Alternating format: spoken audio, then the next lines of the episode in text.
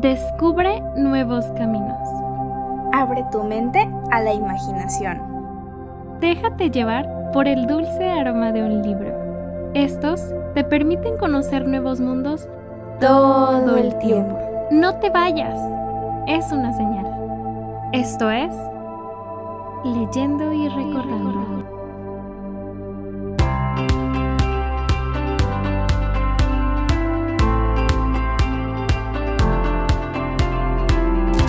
Leyendo y Recordando,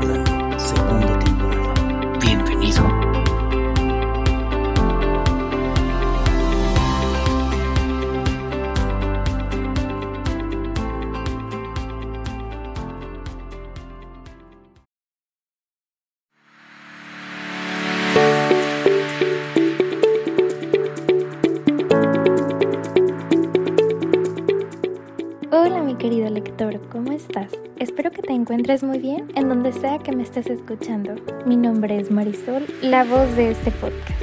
Y pues bueno, en esta ocasión estoy muy emocionada de estar de nueva cuenta con ustedes, ya que continúo con la secuencia de mis episodios de fin de año y pues también porque es el primer episodio del año y ah, estoy muy feliz por eso. Gracias por estar un año más aquí conmigo, gracias por dejarme acompañarlos, también gracias por dejarme entrar a sus hogares, a sus oficinas, a donde sea por unos minutitos, por quedarse hasta el final. Como les decía, es uno de los episodios de fin de año, de la secuencia que estoy haciendo por primera vez, porque pues en esta ocasión nos tocó así en el podcast continuar con la segunda temporada después de un fin de año y pues espero que sean muchas más, la verdad. Pero bueno, en esta ocasión, como ya lo vieron en el título, les traigo una recopilación de mis mejores lecturas del 2022.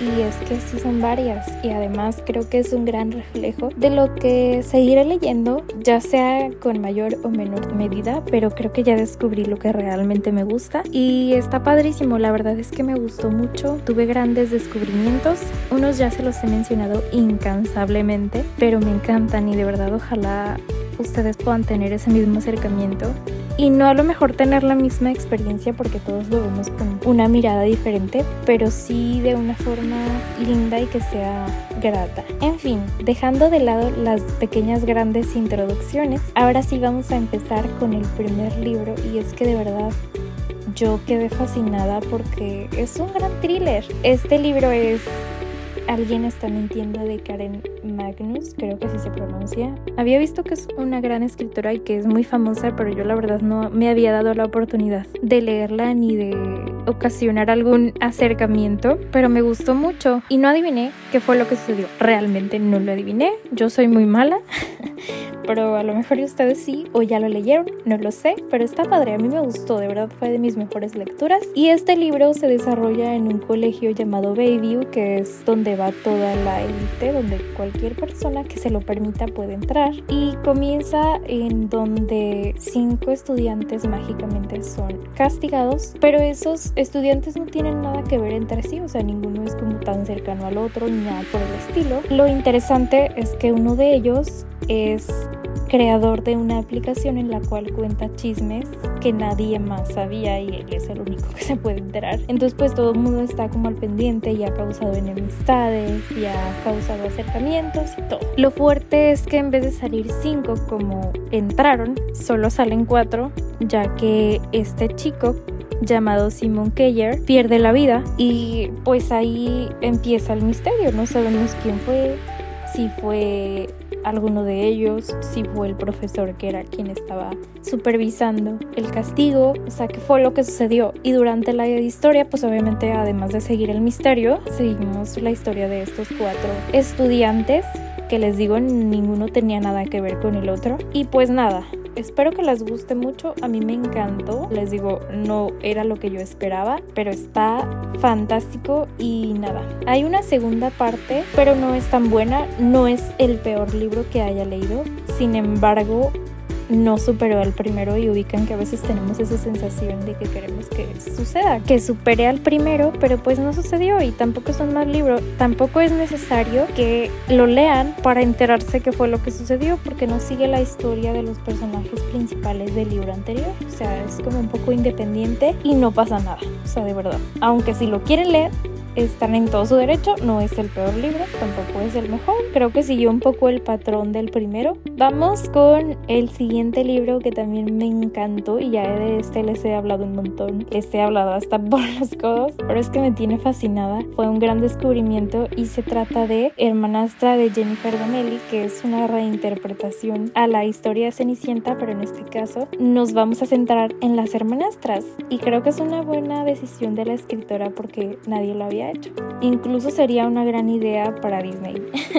de verdad está muy lindo, me gustó un montón. Y yo sé que en los cuentos de princesas tiene que haber buenos y malos, pero está, está lindo. Les digo, es una reinterpretación de la historia de, de Cenicienta, pero en este caso de las hermanastras. La historia inicia en donde el príncipe en Francia está buscando a la dueña de la zapatilla porque la dejó olvidada, pero se enamoró él perdidamente de ella y quiere casarse. Lógicamente empieza de casa en casa, él y el duque, y llegan a la casa donde está Cenicienta y sus hermanastras, que en este caso era la criada de ellas, la esconden lógicamente y la madre de ellas las obliga a cortarse los pies.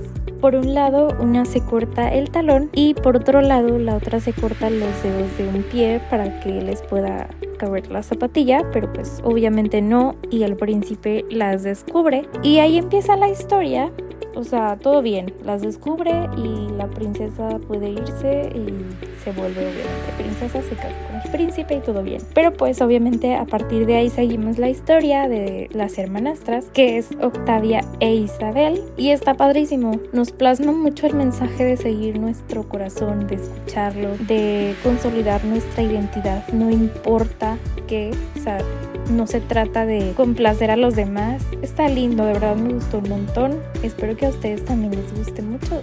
Les digo, tiene elementos de fantasía. Sin embargo, creo que fue una muy buena reinterpretación de la historia de las hermanas trans de Cenicienta. Ahora vamos con el siguiente libro que también les he hablado un montón y se trata de Todos quieren a Daisy Jones de Taylor Jenkins Reid, la gran reina de estos Y está increíble porque nos habla de los fenómenos que fueron Daisy Jones y The Six, que esta banda fue creada por Dilly Dom, que es un excelente músico, y pues Daisy Jones es una bomba en toda extensión de la palabra. Es una locura, en sí es una locura, y pues nos cuenta la historia de estas personalidades, tanto de la banda como de Daisy Jones y sus excesos y la fama, qué es lo que trae consigo la fama y qué es lo que puede hacer en las personas y qué es lo que causa y cómo lo llevan y todo eso. Entonces está magnífico de verdad. La historia obviamente, les digo, nos cuenta qué fue lo que sucedió con estas personalidades a lo largo del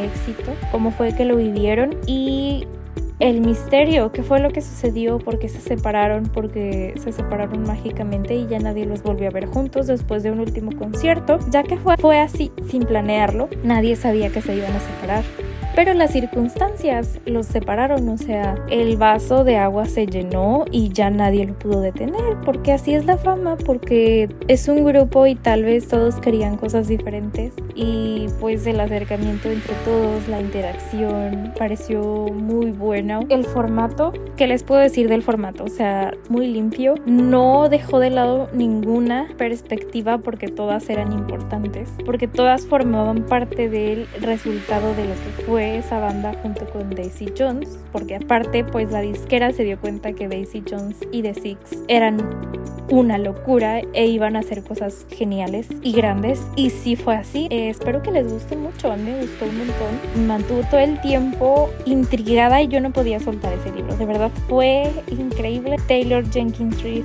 lo volvió a lograr conmigo. Hasta ahora no me ha quedado mal. El final terminó en donde debería de haber terminado y no hay más que decir.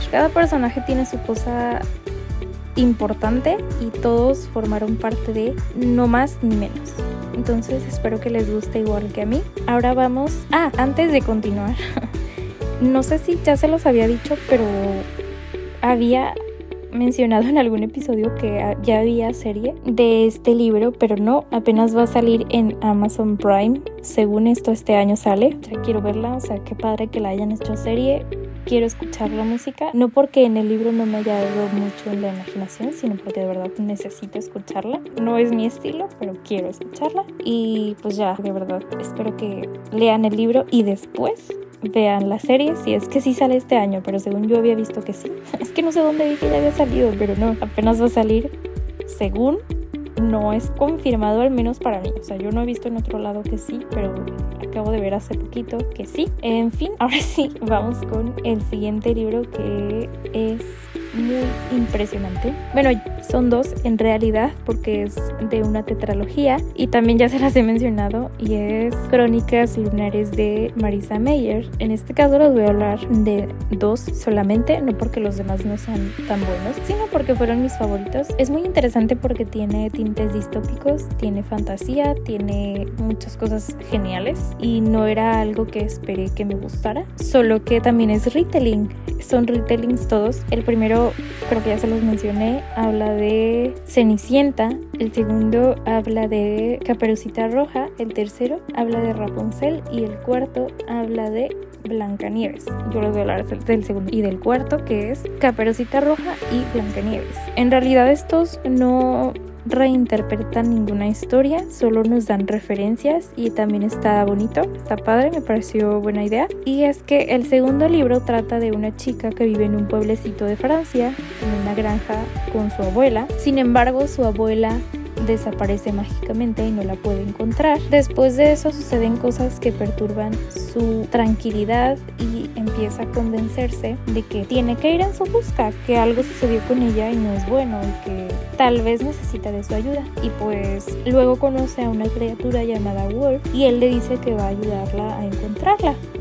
Y pues de ahí empieza el camino, su búsqueda, empiezan a haber dificultades. Me gustó un montón. Espero que a ustedes también les guste. No les puedo dar un amplio contexto porque es mucha locura. Y luego el cuarto, pues mucho menos, pero bueno, les voy a poner un poquito en contexto de qué trata. Aquí el libro está un poquito más largo porque ya todos los personajes se conectan. O sea, ya no solo seguimos la historia de esta princesa, que es la hija de la reina Levana. La reina Levana es quien gobierna el planeta de Luna, pero pues es una malvada reina. Y esta chica vive bajo el yugo de la reina Levana, que es Winter. Winter es la princesa. Y es tan adorable. O sea, de verdad yo quería protegerla mucho. Y aparte, pues bueno, además de que todo el mundo la quería porque era bellísima y era muy linda, muy tierna, tenía un problema ya que juró no utilizar su don en ninguna persona porque los habitantes de Luna cuentan con un don que es que pueden controlar a las personas, más que nada a los terrícolas, para que vean lo que esa persona quiere o que hagan lo que la persona Y entonces esta princesa decidió no hacerlo. Sin embargo, tras esa decisión empieza a presentar problemas de alucinaciones y pues no tiene control de su mente. Y estos libros tienen toques también románticos y está muy lindo. Me parece como una bonita manera de aligerar las cosas porque a veces hay tanto misterio y tantas aventuras y tanta locura y pues es una bonita manera. Y me gusta la interacción entre cada uno de los personajes. Creo que fue una muy buena historia. Creo que creó un gran mundo esta escritora. Bueno, un gran universo más que nada. Espero que a ustedes también les guste mucho como a mí. Ya sé que les he hablado un montón de este libro, pero me encanta y ya, no voy a dejar de mencionárselos hasta que lleguen y me digan, ya lo leí. O que me digan, ya lo había leído y quiero compartir contigo todo lo que me gustó. Yo encantada de la vida. Continúo recordándoles que me recomienden más retellings, por favor. No importa lo que sean. Pues ahora vamos con el siguiente libro del cual les quiero hablar y es que aquí tengo a mi preciosura Te daría el sol de Jandy Nelson, que este también fue un gran descubrimiento para mí porque no esperaba que me gustara tanto. Ahí lo tenía, ya había escuchado que era muy bueno, pero me daba miedo. Sin embargo, un día dije, ¿por qué no? O sea, ¿qué pierdo? ¿Qué gano? Nada. Entonces sí, me encantó, fue increíble, nunca había escuchado a la escritora otra vez fue muy bello. Este libro trata de dos mellizos que tres años antes, cuando tenían 13, eran inseparables. Sin embargo, pronto eso se fue desquebrajando por muchas situaciones y esta perspectiva la cuenta Noah, que es el gran dibujante. Y la historia, tres años después, la cuenta Jude, que es la que nos muestra el resultado de lo que fue sucediendo y por su parte ella es una increíble creando esculturas y está padrísimo, de verdad. Da un giro increíble. La escritora supo acomodar las piezas del rompecabezas, pero sí magnífico. O sea, hizo un gran trabajo. Nos habla mucho del amor de hermanos, del amor de familia, del amor en general, del amor en todas sus presentaciones. Nos explora un poco acerca de la ideología de la otra mitad. Y yo la verdad es que nunca le había puesto tanta atención. La leí como a mitades de diciembre. Tal vez por eso estaba un poco sensible, no lo sé. Pero me gustó un montón y me hizo reflexionar un poco acerca de esto, de la otra mitad, que a veces no es la persona con la que decidimos compartir nuestra vida y puede que nunca la encontremos o puede que sí,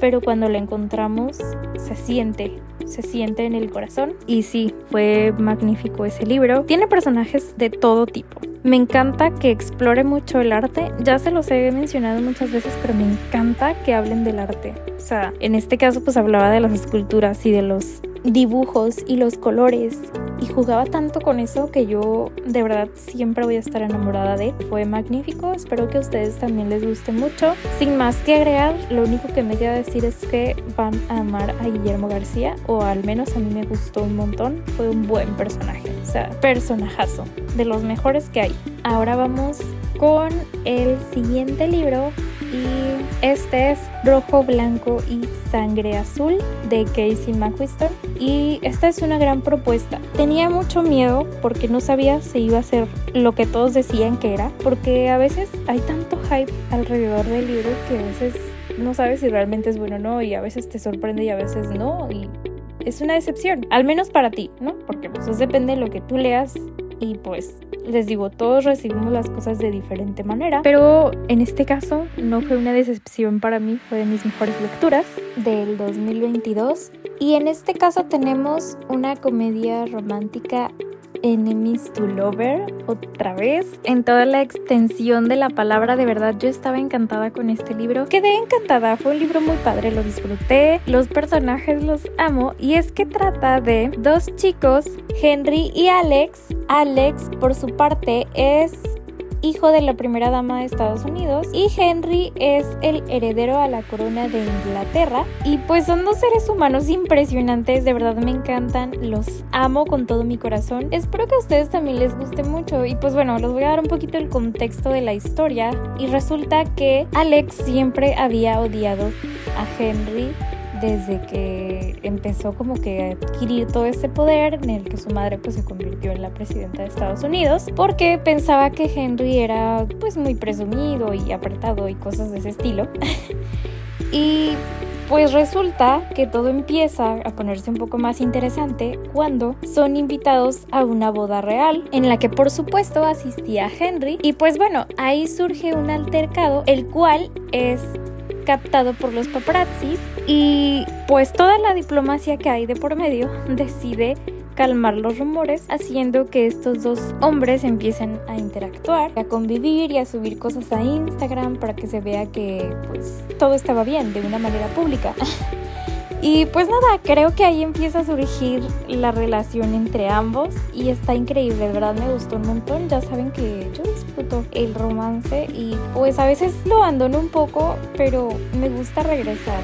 Entonces yo creo que es una buena idea. Yo supongo que hay mucha gente de aquí que ya lo leyó porque es súper popular, pero si no y estabas esperando alguna reseña que te hiciera leerlo, pues aquí está, aunque es un poco corta, pero bueno. En fin, ahora vamos con otro libro que de verdad me sorprendió gratamente y es que llegó a mí, ya que Fer me lo recomendó un montón y ya tenía mucho tiempo diciéndome Marisol, este libro y yo como, ah, está bien, pero no me causaba como que tanto interés y se trata de Tierra Americana de Janine Cummins. O sea, yo de verdad no sabía por qué no había leído este libro, me encantó. Creo que jamás había leído un libro en el que se explorara la problemática de migración por muchas razones, por violencia, por la economía, porque quieres una vida mejor, porque crees que ya no te sientes seguro ahí, porque ya no tienes a nadie en tu país de origen y buscas el sueño americano, que es Estados Unidos. Y como dato extra, pues esta escritora es americana y escribió una historia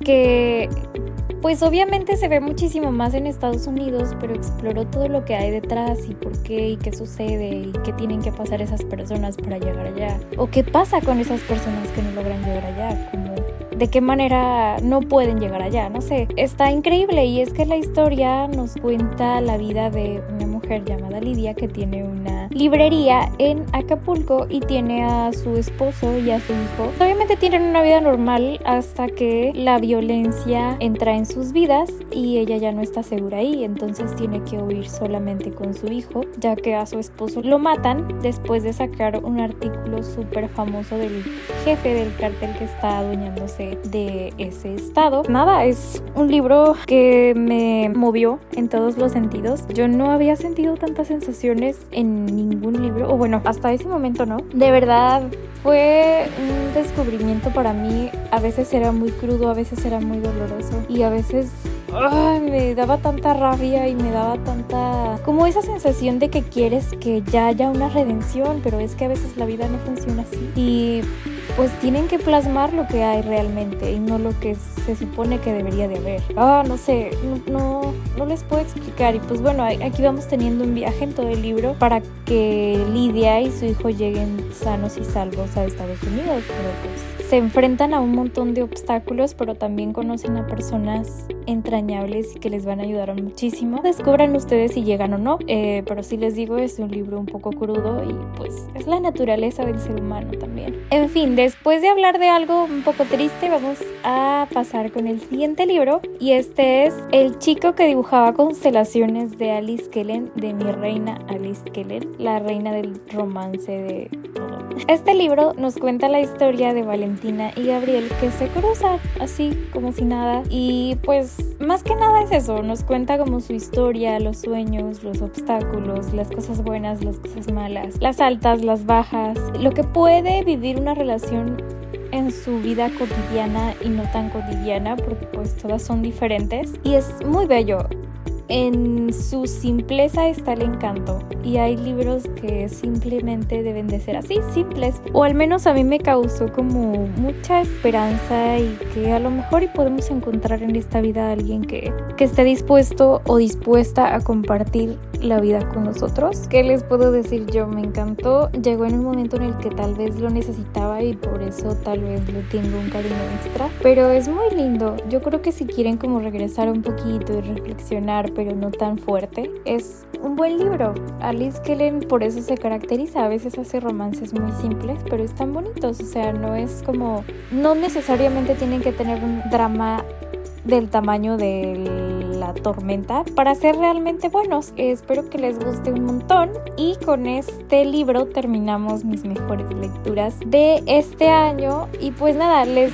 digo que les hablé un poco rápido acerca de estos libros porque no quería que se hiciera tan eterno este episodio, si ya de por sí va a quedar un poco largo. Pero bueno, espero que les guste, espero que se hayan quedado hasta el final. Les agradezco también un montón. En fin, ahora paso a despedirme, no sin antes recordarles que tenemos las redes sociales del podcast. Ya saben que tenemos página de Facebook que es Leyendo y Recordando para que vayan y le den like Twitter, arroba leyendo guion bajo podcast, para que vayan y me sigan y ahí se pueden enterar cada que se sube un nuevo episodio porque les subo de inmediato el link o normalmente trato de que sí suceda así. Tenemos el correo de leyendo y recordando que es leyendo y recordando arroba gmail.com, ahí me encuentran a todas horas, yo los leo con mucho gusto, recomendaciones, opiniones, retroalimentaciones, comentarios, lo que ustedes gusten y por último, pues vayan y sigan el podcast en Spotify, que es donde normalmente lo pueden encontrar. También está en Apple Podcast y activen sus notificaciones para quien lo escucha en Spotify, por favor, para que les llegue súper rapidísimo cuando subamos un nuevo episodio. Califíquenlo, por favor, para que llegue a más personas si es que esto les gusta, que espero que sí. Compártanlo, por favor, para que llegue a más personas. Bueno, esto ha sido todo por mi parte. Gracias por estar de nuevo un nuevo episodio conmigo. Hasta luego.